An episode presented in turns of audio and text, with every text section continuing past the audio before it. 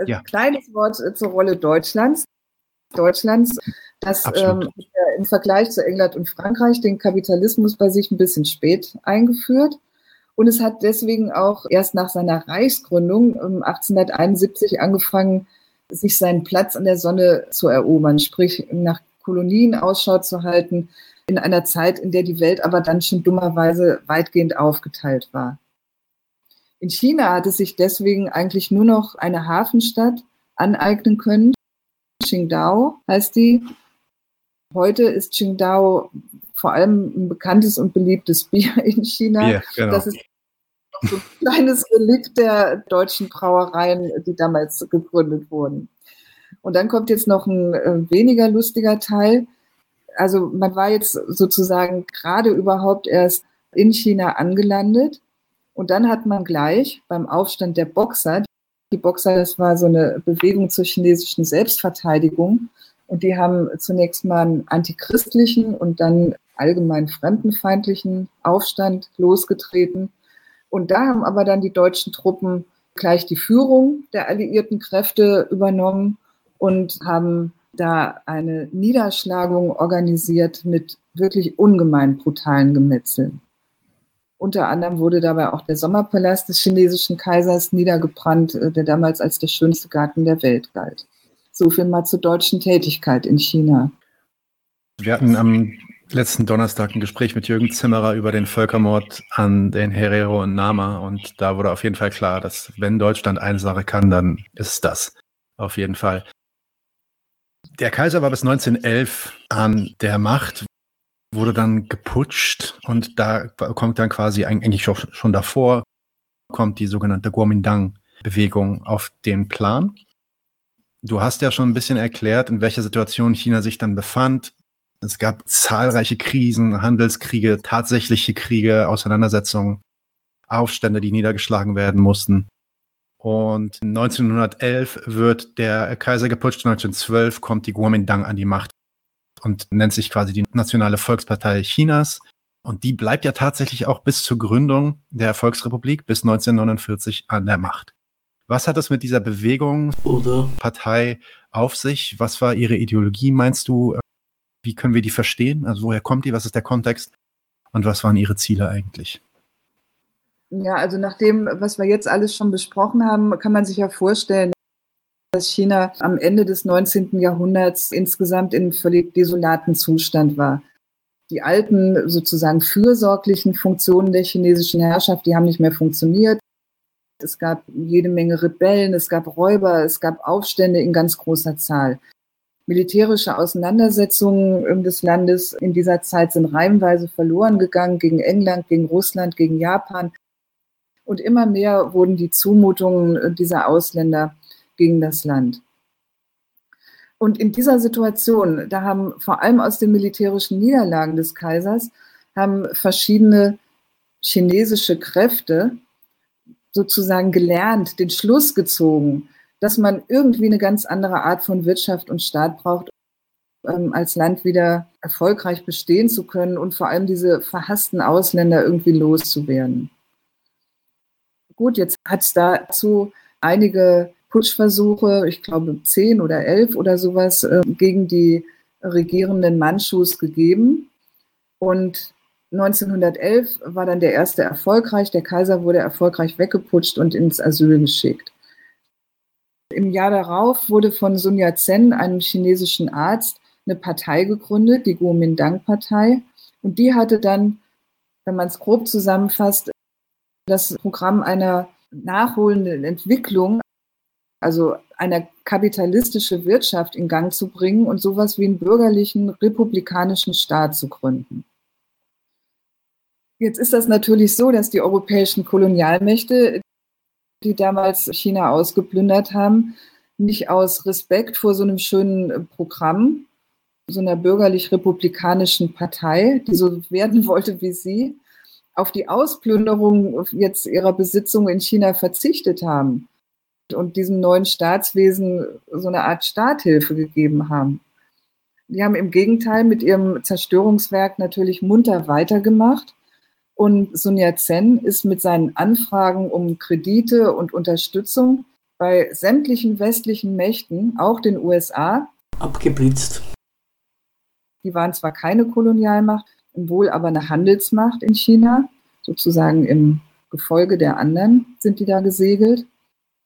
Nachdem er bei all denen abgeblitzt war, hat er sich dann an die junge Sowjetunion gewendet. Und da hatten ja 1917 die russischen Revolutionäre gesiegt. Also, dass keiner mit der Kuomintang und ihrem Programm sozusagen zusammenarbeiten wollte, das hat jetzt negativ eine Zusammenarbeit der Sowjetunion und der Kuomintang begründet. Und die sah dann so aus, dass deren Führungsstäbe in Moskau ausgebildet worden sind. Chiang Kai-shek beispielsweise, der spätere Führer nach Sun Yat-sen, der ist dort ausgebildet worden und dass auch tatsächlich diese Partei mit Waffen aus Russland, aus der Sowjetunion ausgestattet wurde. Innenpolitisch ist die aber durchaus erfolglos geblieben. Und zwar, weil sie meines Erachtens nach gewissermaßen notwendig ganz beschränkt agiert hat. Also um eine kapitalistische Wirtschaft einzuführen, da wäre vor allem eine Beseitigung der großen Grundbesitzer nötig gewesen und eine Landreform. Und das hat auch eigentlich jeder gewusst in der damaligen Situation. Die Partei selbst hat es eigentlich auch gewusst, wollte das aber letztendlich dann doch nicht durchsetzen. Ja, warum? Weil sie selbst zum großen Teil von solchen Grundbesitzern getragen war, beziehungsweise mit ihnen verbandelt war. Und der der Um- und der Aufbau der neuen Ordnung durch Reformen, irgendwie wirtschaftlich und politisch, der ist deswegen im Grunde genommen immer in irgendwelchen ziemlich halbherzigen Ansätzen stecken geblieben. Mit anderen Worten, der chinesische Staat, der ist in der Folgezeit, in den Folgejahrzehnten eigentlich im Innern überhaupt nicht unumstritten gewesen. Dem ist es nicht mehr gelungen, sowas wie ein Gewaltmonopol aufzubauen und eine staatliche Ordnung, schon gar nicht jetzt eine kapitalistische Ordnung in Gang zu bringen.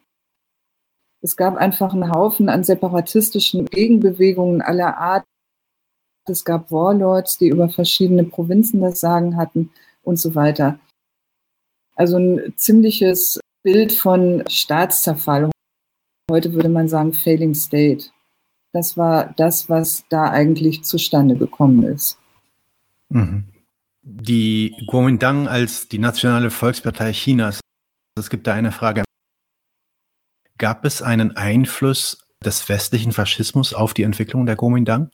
Also war das irgendwie, es ist eine nationalistische Partei gewesen, war das eine faschistische Bewegung oder ansatzweise oder eher nicht?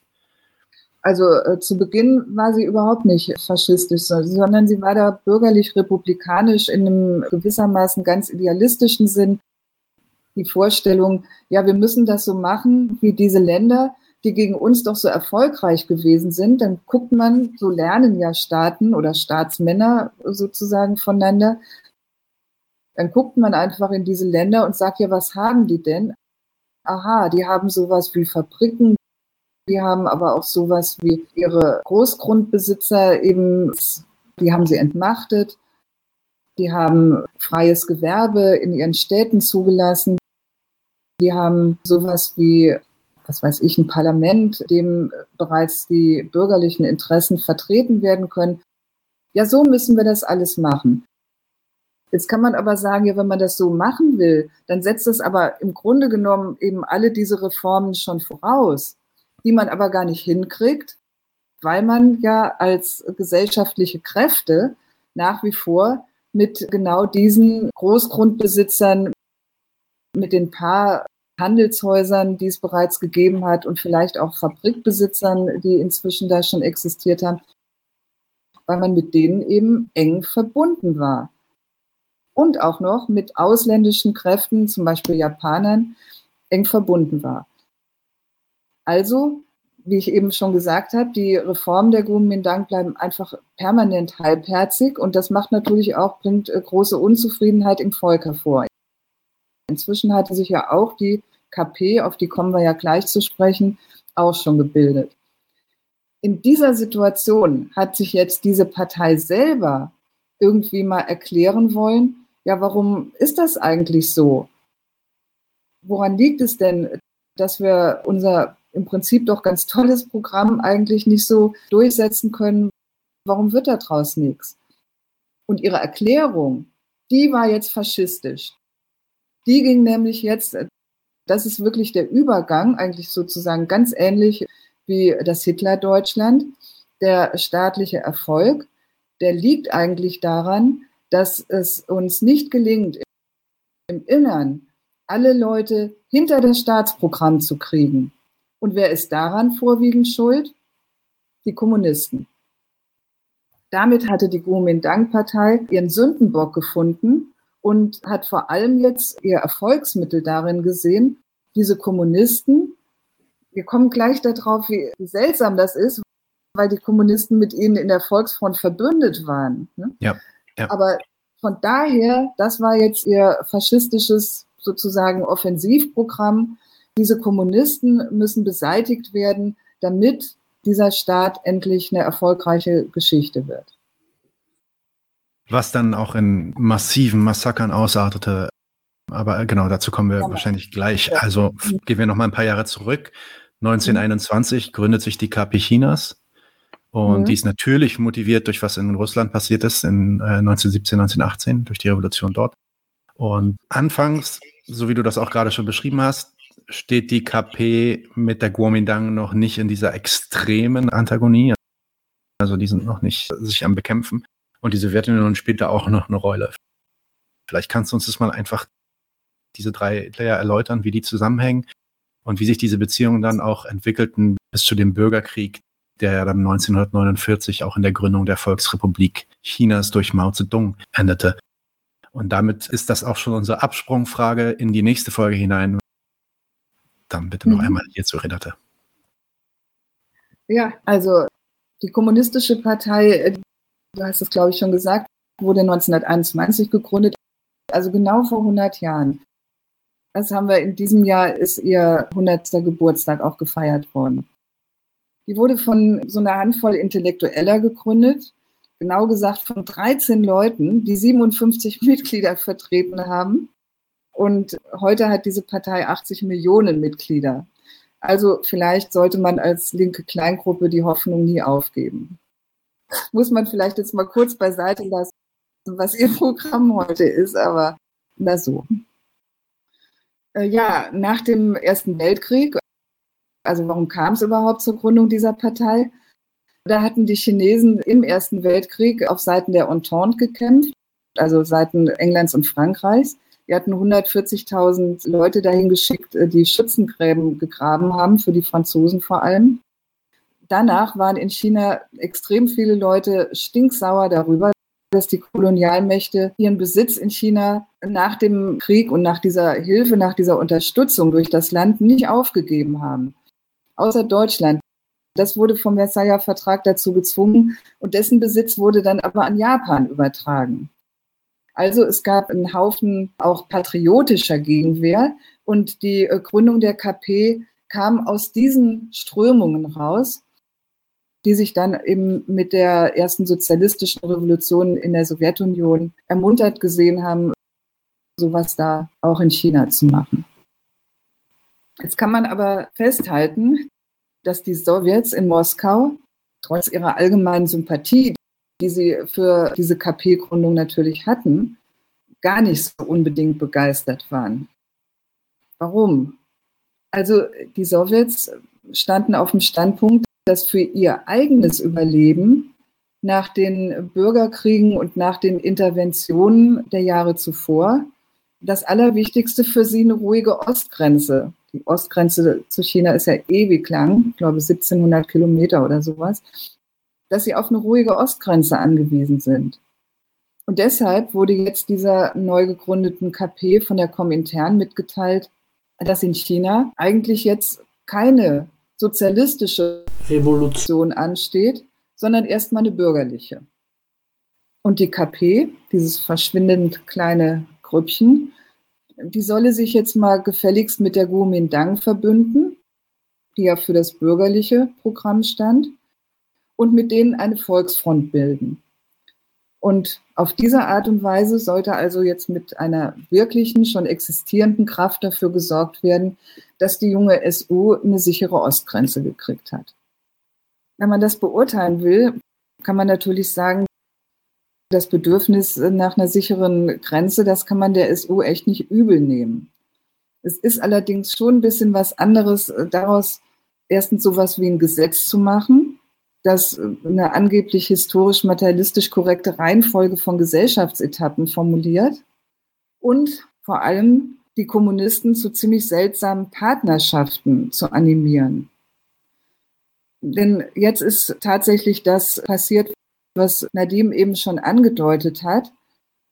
Die Kommunisten sind eingetreten in die Kuomintang-Partei, haben sich für die Volksfront stark gemacht sind dann auch ihrerseits relativ rasch gewachsen. Und genau das hat den Führer dieser Kuomintang-Partei 1927 dazu veranlasst, diese Kommunisten, die ihm da in seinem schönen Volksfrontbündnis die Oberhand zu gewinnen schienen, eliminieren zu lassen.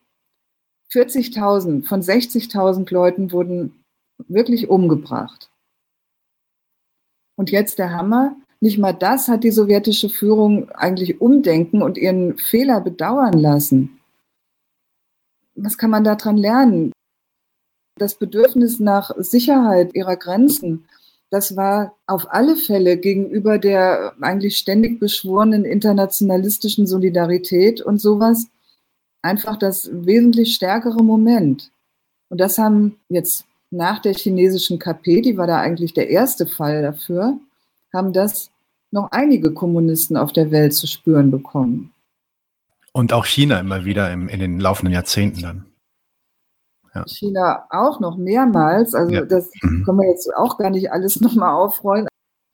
Also auf jeden Fall kann man festhalten, dass Mao Zedong, der war ja einer der Überlebenden, der hat sich dann nach dieser Erfahrung entschieden, nicht mehr unbedingt auf die Ratschläge aus Moskau zu hören und hat sich auch eine andere als die damals orthodoxe Strategie, proletarische Revolution, hat er auf die Bauern als revolutionärer Kraft gesetzt und hat sich dann auf seinem langen Marsch erstmal vor der Kuomintang, die weiterhin, wie gesagt, mit der Sowjetunion verbündet blieb, in Sicherheit gebracht.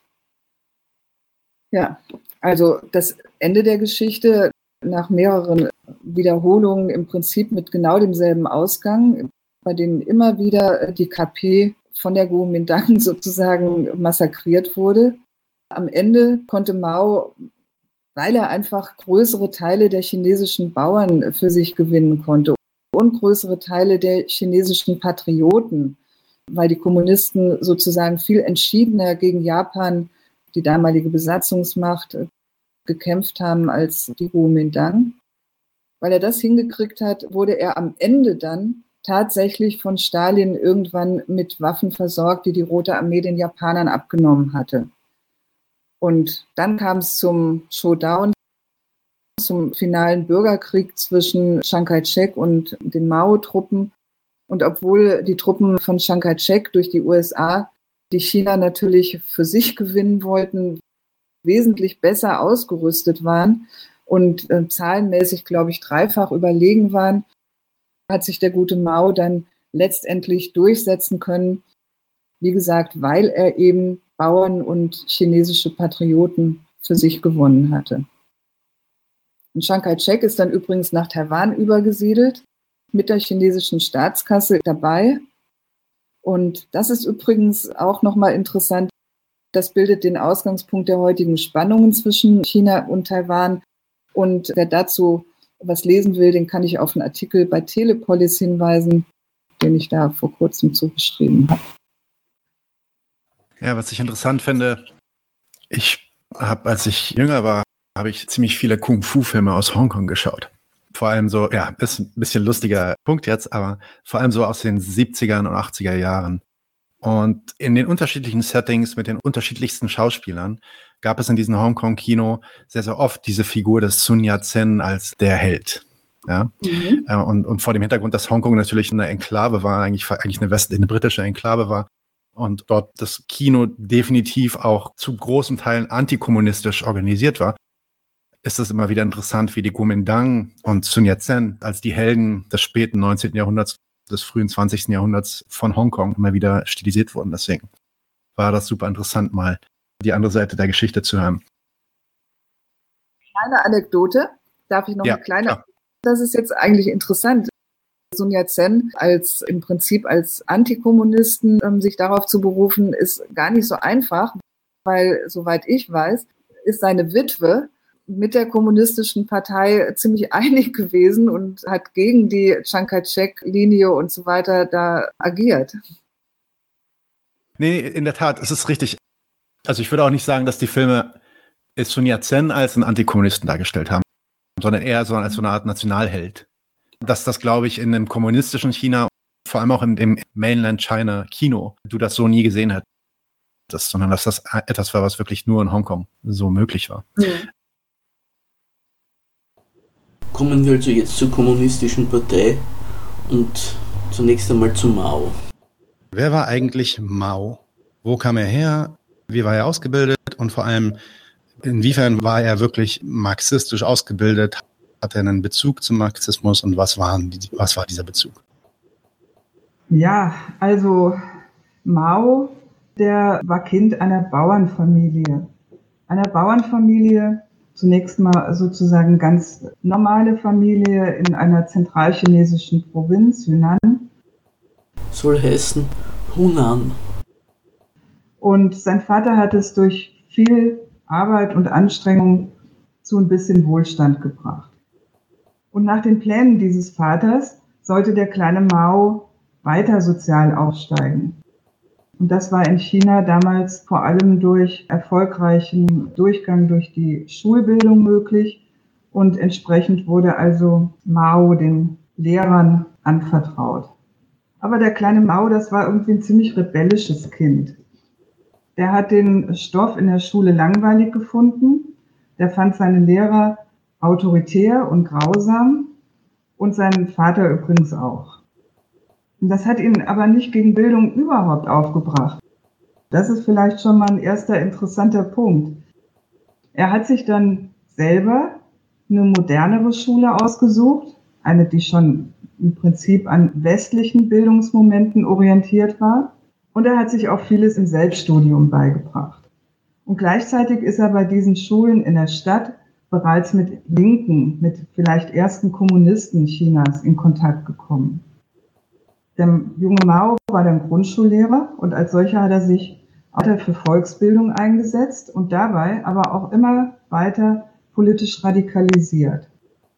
Vor allem, das hatten wir ja beim letzten Mal schon, angesichts der schäbigen Behandlung, die China nach dem Ersten Weltkrieg durch die europäischen Staaten erfahren hat.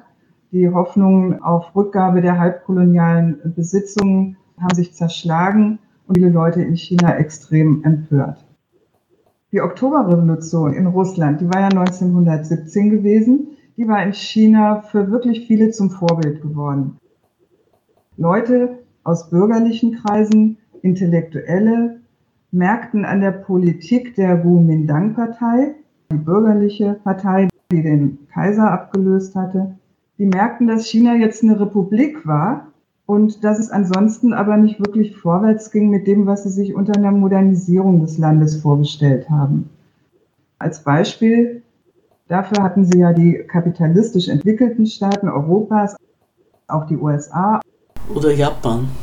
Gegen das China ja auch eine militärische Niederlage erlitten hatte. Zurück zu Mao. Wenn wir uns mal einen Moment in diesen jungen Mao reindenken, wie hat sein Land für ihn eigentlich ausgesehen? Eine Unmenge armer Bauern, ungebildet, verwahrlost, untertänig, schicksalsergeben.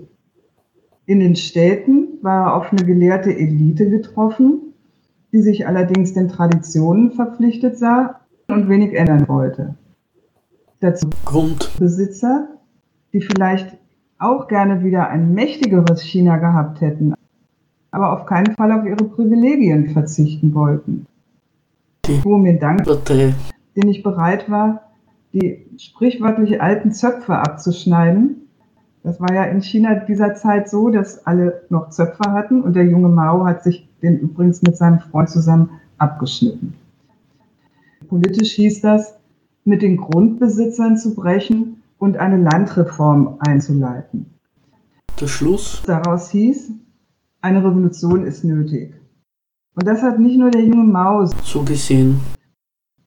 Aus dieser Unzufriedenheit heraus wurde dann 1921 die Kommunistische Partei gegründet und fand sehr schnell viele Anhänger. 1925 hatte sie schon 60.000 Mitglieder. Und du hast ja nach Maos Auseinandersetzungen oder Bezug zum Marxismus gefragt. Also da würde ich eigentlich sagen, da ist ganz entscheidend für seine weitere Entwicklung, dass ihm bei der Beschäftigung mit den marxistischen Schriften und der jungen Sowjetunion eigentlich immer weniger eingeleuchtet hat, dass die Revolution, die er in China für nötig hielt, eine proletarische sein sollte. China war ja ganz weitgehend noch ein Agrarland. Fabriken und Arbeiter gab es nur relativ wenige in Hongkong, Shanghai an der Ostküste. Und Maos Konsequenz ab Mitte der 20er Jahre hieß deshalb Aufwiegelung der Bauern, Gründungen von ländlichen Sowjets. Das waren sowas wie bäuerliche Räterepubliken in den chinesischen Provinzen. Und weil das eine sehr praktische Attacke gegen Teile der dortigen Grundbesitzer war, deren Land enteignet wurde, hat er sich darüber auch mit der Kuomintang-Partei angelegt, bei der er übrigens Mitglied war. Das war ja die Volksfrontpolitik. Und er hatte ständig Auseinandersetzungen mit der Komintern, dem internationalen Verband der Kommunisten, beziehungsweise der Führung der Sowjetunion, die seine Linie überhaupt nicht gut fanden die wollten mehrheitlich eine sozusagen klassische proletarische Revolution und waren der Ansicht, dass China dafür auch erstmal eine weitere Entwicklung Richtung Kapitalismus machen sollte. Dass Mao sich überlegt hat und dann auch so gehandelt hat, dass eine Revolution in China eine Bauernrevolution sein sollte. Das war gewissermaßen der erste Bestandteil der Sinisierung des Marxismus. Sinisierung. Damit ist gemeint Anpassung dessen, was bis dahin als Marxismus gegolten hatte, auf die chinesischen Verhältnisse. Also eines Marxismus mit chinesischen Vorzeichen. Ja, ich meine, weil ursprünglich, also muss man ja auch sagen, das war ja auch ähnlich in Russland, war eigentlich China so aus damaliger sozialistischer Sicht oder aus Sicht der meisten Kommunisten. Ein feudales im Sinne von vorbürgerliches Land war. Da gibt es ja diese Vorstellung aus dem historischen Materialismus, dass es so verschiedene Etappen gibt, die ein bestimmtes Land durchlaufen muss, bevor es überhaupt in die Möglichkeit, ja wirklich wortwörtlich in, zu den Möglichkeiten kommt, zu den Produktivkräften kommt, die es braucht, um dann eben in den Sozialismus überzugehen. Und in China gab es ja diesen Kapitalismus eigentlich noch gar nicht. Darüber haben wir letztes Mal auch geredet, dass der auch noch gar nicht wirklich das gesamte Land durchdrungen hat, richtig? Mhm. Wie würdest du dann also das frühe Programm der Kommunistischen Partei charakterisieren? Inwiefern unterschied sich dieses Programm von dieser Partei von den anderen kommunistischen Projekten seiner Zeit? Und du gehst ja dann in deinem Buch vor allem auf, du nennst das theoretische Fehler ein, die diese Partei quasi aus marxistischer Sicht begeht und die dann auch die Basis in deiner Erörterung die Basis für das Scheitern dieses kommunistischen Projekts stellen. Du redest da vor allem über den chinesischen Bezug auf den Nationalismus und den Staat. Kannst du dazu vielleicht mal etwas ausführen? Ja, die Sache mit dem Scheitern ist vielleicht sozusagen ein bisschen hart formuliert. Es gibt ja auch Leute, die sind der Auffassung, dass es gar nicht gescheitert ist, sondern dass ja. das heute überhaupt der erste erfolgreiche Sozialismus der Weltgeschichte ist. Und es hört sich auch so, sagen wir mal, etwas deterministisch an. Das würde ich gar nicht annehmen. Aber um jedenfalls klarzustellen, was ich dazu denke, würde ich ein bisschen was sagen über die Vorstellung der chinesischen Kommunisten zur Nation, zum Verhältnis von Nation und Kommunismus. Und das ist ein extrem wichtiger Punkt meiner Meinung nach. Da würde ich dann etwas weiter ausholen. Wir haben ja gehört. Die chinesische KP wurde in der Situation gegründet, in der China von den ausländischen Mächten ausgeplündert und zum Teil auch wirklich direkt beherrscht wurde. Und daraus hat sie den Schluss gezogen, dass die erste Voraussetzung für alles Weitere der Kampf für das Selbstbestimmungsrecht des Volks sein musste. Ihre Parole hieß nationale Revolution Chinas und dann, das ist jetzt wichtig, in dieser Reihenfolge Befreiung der unterdrückten Klassen. Das war neben der eben genannten eine weitere Besonderheit dieser kommunistischen Partei. Die chinesische KP, die hat quasi von Beginn an Befreiung der chinesischen Nation und Befreiung der unterdrückten Klassen gleichgesetzt. Wie gesagt, manche betrachten das ein Fehler, der einiges an Folgen nach sich gezogen hat. Und bevor ich den kennzeichne, will ich aber vor allem mal eins vorweg sagen. Wenn wir hier das Programm und die Politik dieser KP untersuchen, dann mag das sicherlich manchem Zuhörer sozusagen klugscheißerisch vorkommen. Wir sitzen hier in aller Ruhe im Sessel und reden über diese Leute, die sich da in einen echt harten Kampf gestürzt haben. Der Entschluss, sich Ausbeutung und Unterdrückung nicht weiter gefallen zu lassen, das schlechte Leben nicht fatalistisch hinzunehmen, weil es schon immer so war, weil Konfuzius das so gesagt hat, weil es die kleinen Leute doch immer schwer haben und so weiter, wie all die Rechtfertigungen und Legitimationen bis heute übrigens heißen, das hat echt meine volle Sympathie. Da kann ich wirklich nur raten, in diesem Punkt von Mao und seiner KP zu lernen. Und andererseits kommt es aber eben darauf an, gegen was man sich mit seinem Kampf richtet und was für eine Art von Gesellschaft man im Fall eines Erfolgs einrichtet. Wir haben jetzt ja hier die Zeit, das in aller Ruhe zu analysieren. Der wesentliche Punkt, sich so längst vergangenen Zeiten zuzuwenden, ist ja übrigens Fehler, die damals gemacht wurden, möglichst nicht nochmal zu machen. So, das war jetzt meine Vorrede zu diesem Punkt. Und jetzt zurück zur Frage. Befreiung der Nation und soziale Revolution. Was ist der Haken, wenn man das in eins setzt? Es ist ja in der Tat klar, dass jeder, der sich damals an den elenden Zuständen in diesem Land gestört hat und sich mit den Bauern und Arbeitern eine bessere Zukunft erkämpfen wollte, nicht drumherum kam, die Imperialisten aus dem Land zu werfen.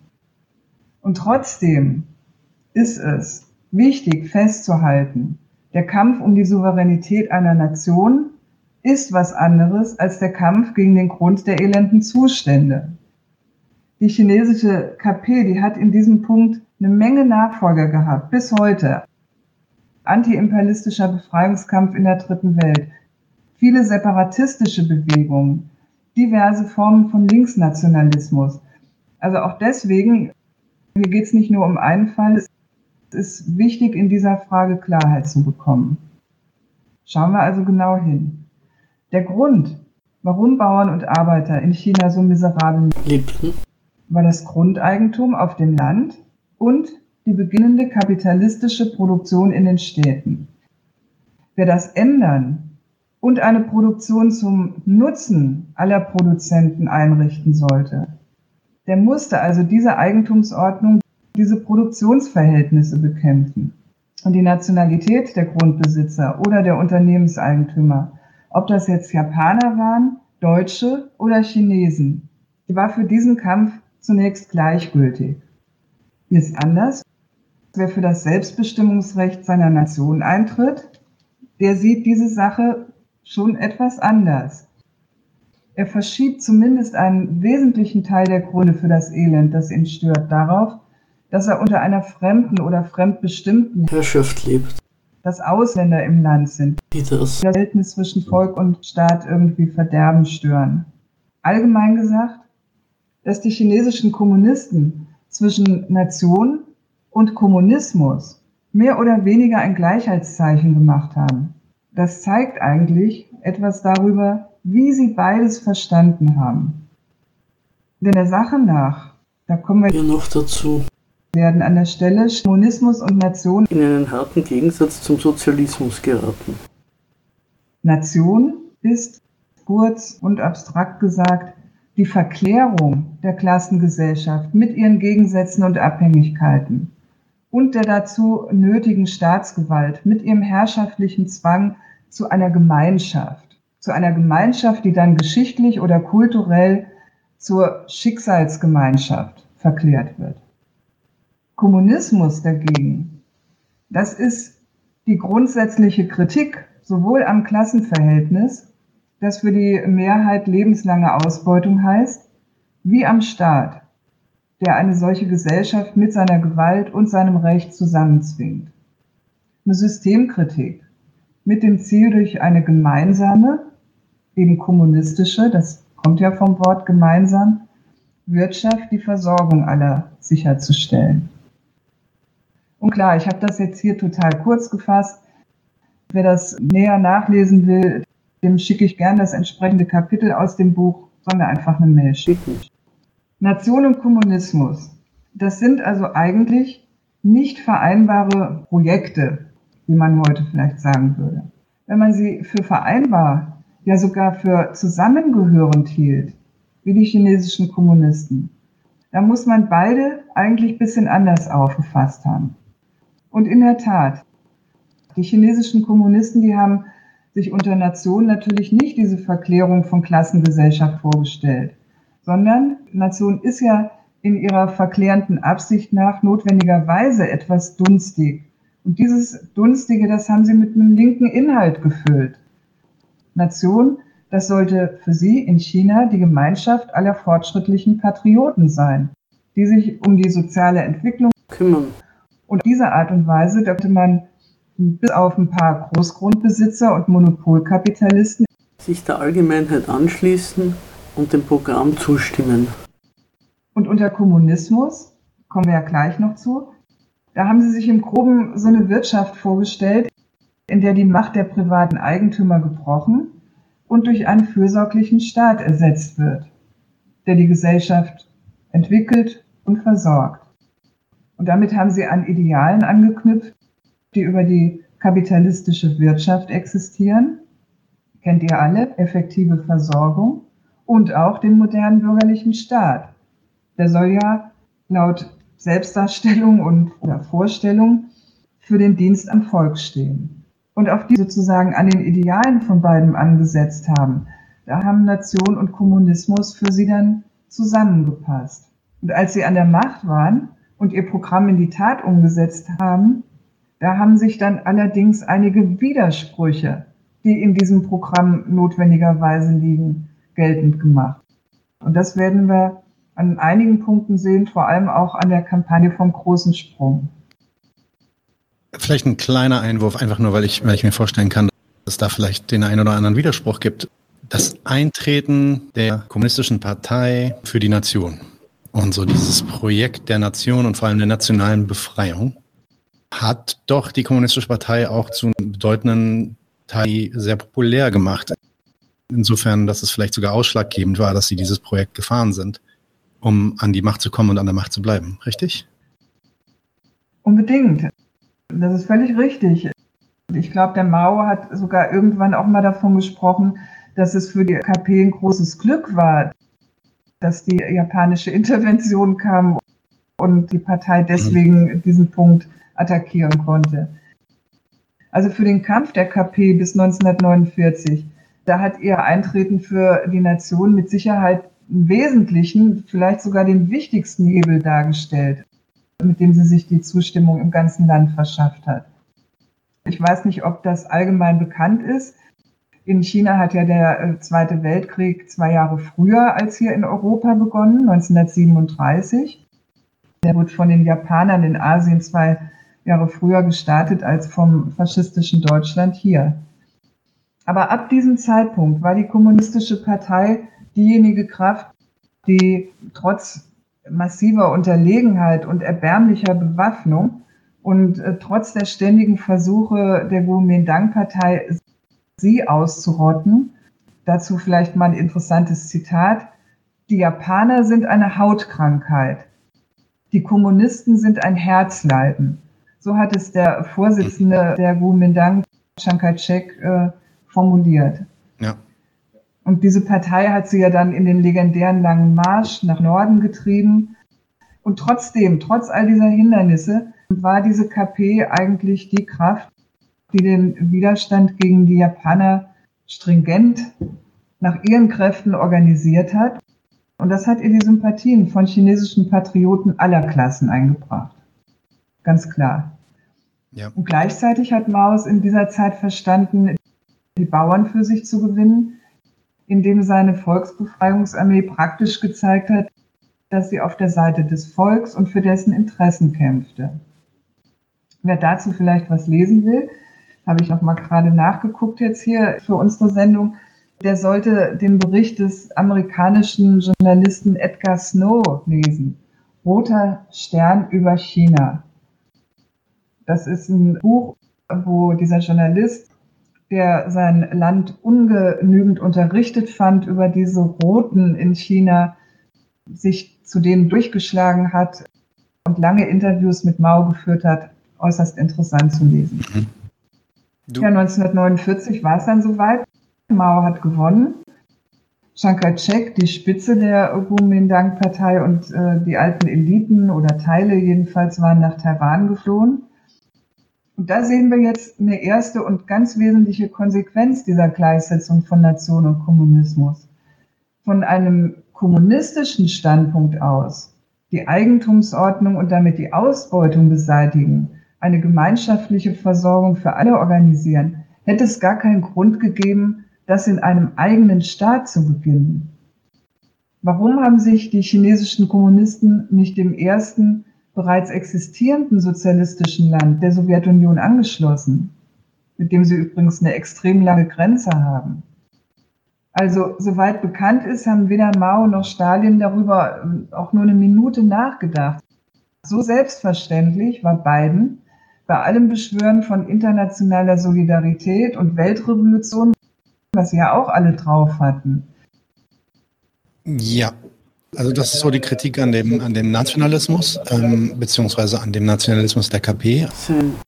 Ein anderer Teil deiner Kritik, der extrem interessant war, den du in deinem Buch auch sehr ausführlich beschreibst, ist die Idee des chinesischen Verständnisses, des sogenannten Wertgesetzes.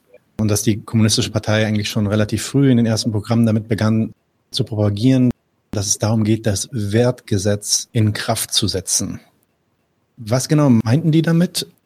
Und warum meinst du, ist das ein Missverständnis von der Marxischen Werttheorie und deswegen dann auch in Zukunft zu Widersprüchen und Problemen verdammt? Das ist schon wieder eine Frage, die überhaupt nicht einfach und schon gar nicht schnell zu beantworten ist. Ganz kurz, bitte, zwei Sätze. Die umgekehrt, aber auch das wieder enorm wichtig ist, weil sie eigentlich den ganzen Kern der realsozialistischen Planwirtschaft betrifft. Und die Kritik daran zu verstehen, das wäre für Linke heute wirklich ein Hit, denn da kommt raus, dass nicht die Planwirtschaft an sich verkehrt war, sondern eben die besondere Art und Weise, wie die sowjetischen und die chinesischen Kommunisten geplant haben. Das habe ich in meinem Buch ja staatlich geplante Wertproduktion genannt. Okay, also auch für das jetzt folgende ist klar, dass ich das hier nur äh, äußerst verkürzt wiedergeben kann. Und auch hier mache ich das Angebot, das Kapitel zuzuschicken, beziehungsweise noch besser kauft das Buch gleich. Aber Schritt für Schritt. Ich gebe mir Mühe. Zunächst, was ist das Wertgesetz in der Marx-Analyse? Marx analysiert die Ökonomie der kapitalistischen Gesellschaft. Hier läuft alles, das gesamte Wirtschaften, über Kauf und Verkauf von Waren. Alle Wirtschaftssubjekte sind Eigentümer, die am Markt mit dem, was sie haben bzw. herstellen, konkurrieren. Um was konkurrieren sie? Sie konkurrieren darum, möglichst viel Zugriff auf Reichtum zu ergattern. Das ist zunächst mal möglichst viel Geld. Geld ist Reichtum in abstrakter Form, mit dem man auf allen konkreten Reichtum zugreifen kann. Die Produktion aller Dinge im Kapitalismus ist von vornherein auf den Markt bezogen. Hier treffen alle Produkte aufeinander und müssen den entscheidenden Vergleich bestehen. Sind sie als besonderer Gebrauchsgegenstand überhaupt nachgefragt? Will das jemand, das Zeug? Sind sie verglichen mit den anderen, eventuell gleichartigen Waren, günstig genug? Das heißt, im Normalfall sind sie auf dem allgemeinen Stand der Technik produziert worden, um gekauft zu werden. Man kann sagen, wenn das der Fall ist, dann ist, das ist jetzt ein Marx-Begriff, gesellschaftlich notwendige Arbeit aufgewendet worden. Sie sind werthaltig.